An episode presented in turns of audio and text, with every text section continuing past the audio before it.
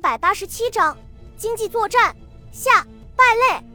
孙百里用力一拍桌子，疼的一声站了起来，眼睛里仿佛要冒出火来。居然敢从福建把这些东西送出去，老子枪毙他们！说着，伸手去摸手枪，把罗斯柴尔德吓得直哆嗦。百里，杜周南的声音低沉而有力。孙百里顿时发觉自己的失态，不好意思地对罗斯柴尔德笑了笑，可是脸上的怒气依然没有消散，勉强挤出来的笑容比哭还难看。杜周南饶有兴趣地望着暴怒中的孙百里，说道：“你犯得着发这么大的火吗？”如果没有这些败类帮忙，咱们的办事处怎么能够收购到紧缺物资呢？你应该感谢他们才对。”孙百里气呼呼地说道。“难道就任由这些祸国殃民的败类逍遥法外吗？”杜周南慢条斯理地说道。“这些人的职位高、资格老，和委员长的关系自然都非同一般，所以即使老蒋知道了也拿他们没办法，更何况我们？”仿佛怕孙百里受到的刺激还不够大。杜周南继续往外面抖内幕。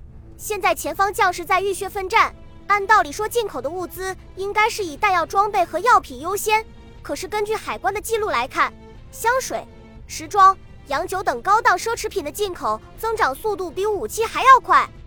孙百里的心情慢慢平静下来，低声问道：“经营这些奢侈品的公司都是谁？”杜周南满意的点了点头，回答道。具体是谁你就不用打听了，反正不是姓孔就是姓宋。咱们的民国其实是家天下，真的追究起来还是要搞到咱们的领袖头上。孙百里缓缓的点了点头，语气坚定的说道：“你说的很对，这些跳梁小丑就由他们去吧，咱们先做好自己的事情，等收拾完日本人再对付他们。”杜周南高兴地说道：“你能这样想真是太好了。”接着他又说道。这些败类和日本人做生意的事，给我和罗斯柴尔德先生很大的启发。我们不妨也和日本人做做生意。说罢，眼睛直勾勾地看着孙百里，看他有什么反应。孙百里的反应完全在他的预料之中，吃惊地张大了嘴巴：“怎么可以做这种事？我不会同意的。”杜周南急忙说道：“你不要这么大反应，先听我把事情说完。”接着，他把自己与罗斯柴尔德商量的结果和盘托出。日本政府只是特务机关成立公司贩卖烟土，从国统区走私战略物资，只要是为了以战养战。至于这些物资是从哪里来的，怎么样来的，他们是完全不在乎的。所以，我们也成立公司，把从内地收购来的战略物资卖些给日本人，以此来取得他们的信任。然后，咱们秘密印制日本在沦陷区发行的纸币，夹带进去。大量收购粮食，把物价抬高，造成通货膨胀，迫使日本政府拿出硬通货来平抑物价。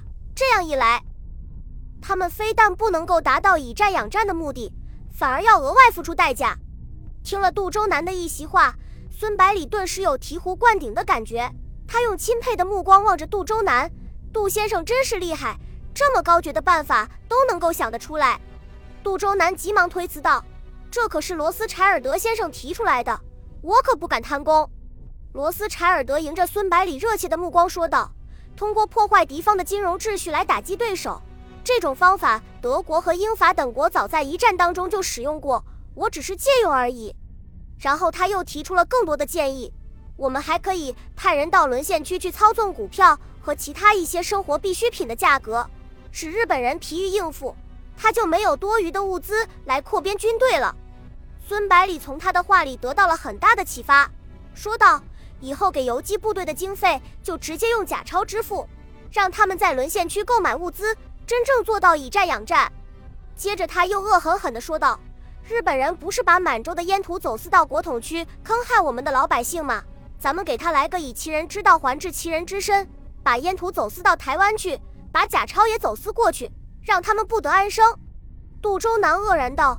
可是台湾人也是中国人啊，孙百里解释道：“台湾人已经在日本人的统治下生活了四十多年了，在日本人的奴化教育下成长起来的年轻人对祖国没有丝毫的感情，倒是对日本非常认同。部队在武汉前线就曾经俘虏过台湾籍的士兵，台湾已经被日本政府发展成为粮食生产基地和兵源基地。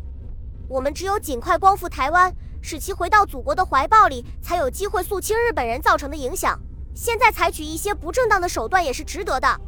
杜周南问道：“可是日本国内是禁止吸食烟土的，他们既然把台湾当做自己的国土来经营，应该也会禁烟的。走私过去没有多大用处吧？”孙百里愤然道：“从俘虏提供的情报来看，日本人只是把台湾当作殖民地来管理，采取的是工业日本、农业台湾的政策，目的是利用台湾丰富的粮食来支援所谓的圣战。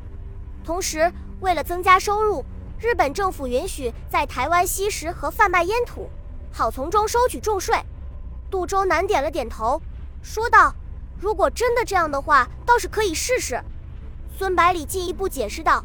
通过走私烟土，我们还可以派出侦查人员进入台湾，搜集驻军的情报，为将来光复台湾做准备。杜周南说道：“你考虑得很周到吗？”这时候，罗斯柴尔德插话道：“孙将军，我和杜先生提出经济战方案虽然好，但是终究会被日本人识破的，所以我们必须采取适当的预防措施，避免日本人用同样的方法来对付我们。”孙百里用手摸了摸下巴，问道。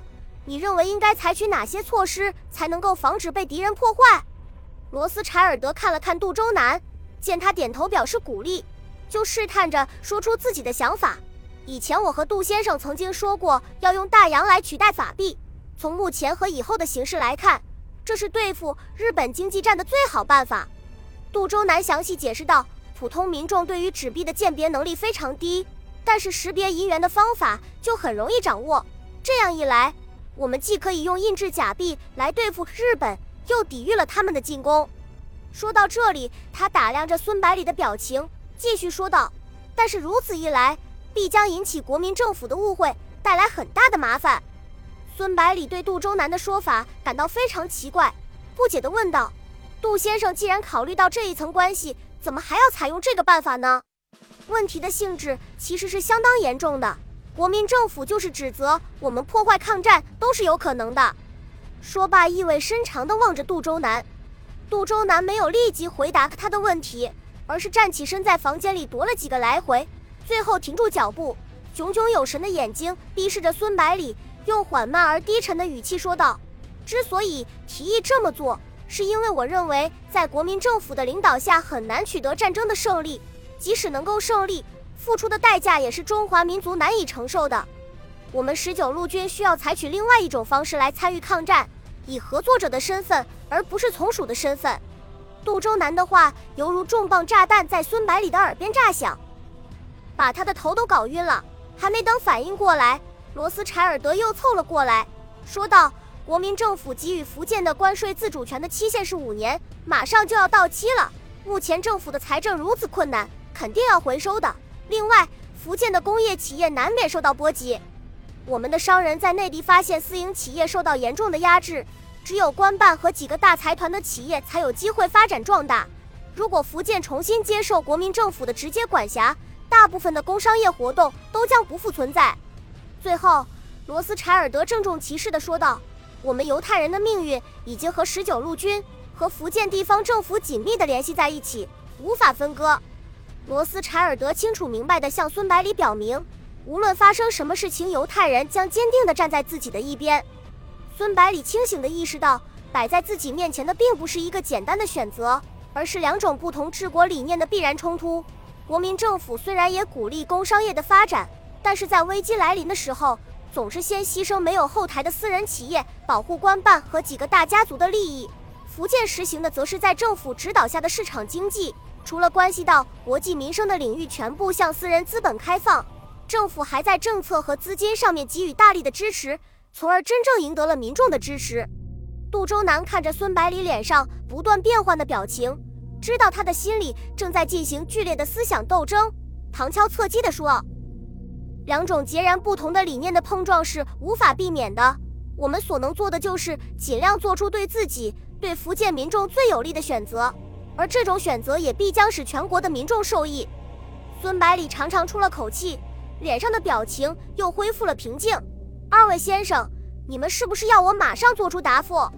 杜周南和罗斯柴尔德知道他已经做出了决定，相互看了看，都从对方的脸上发现欣喜的表情，齐声说道：“是的。”然后屏住呼吸，等待孙百里的答复。办公室里突然变得异常宁静。只有自鸣钟在滴滴答答的走着。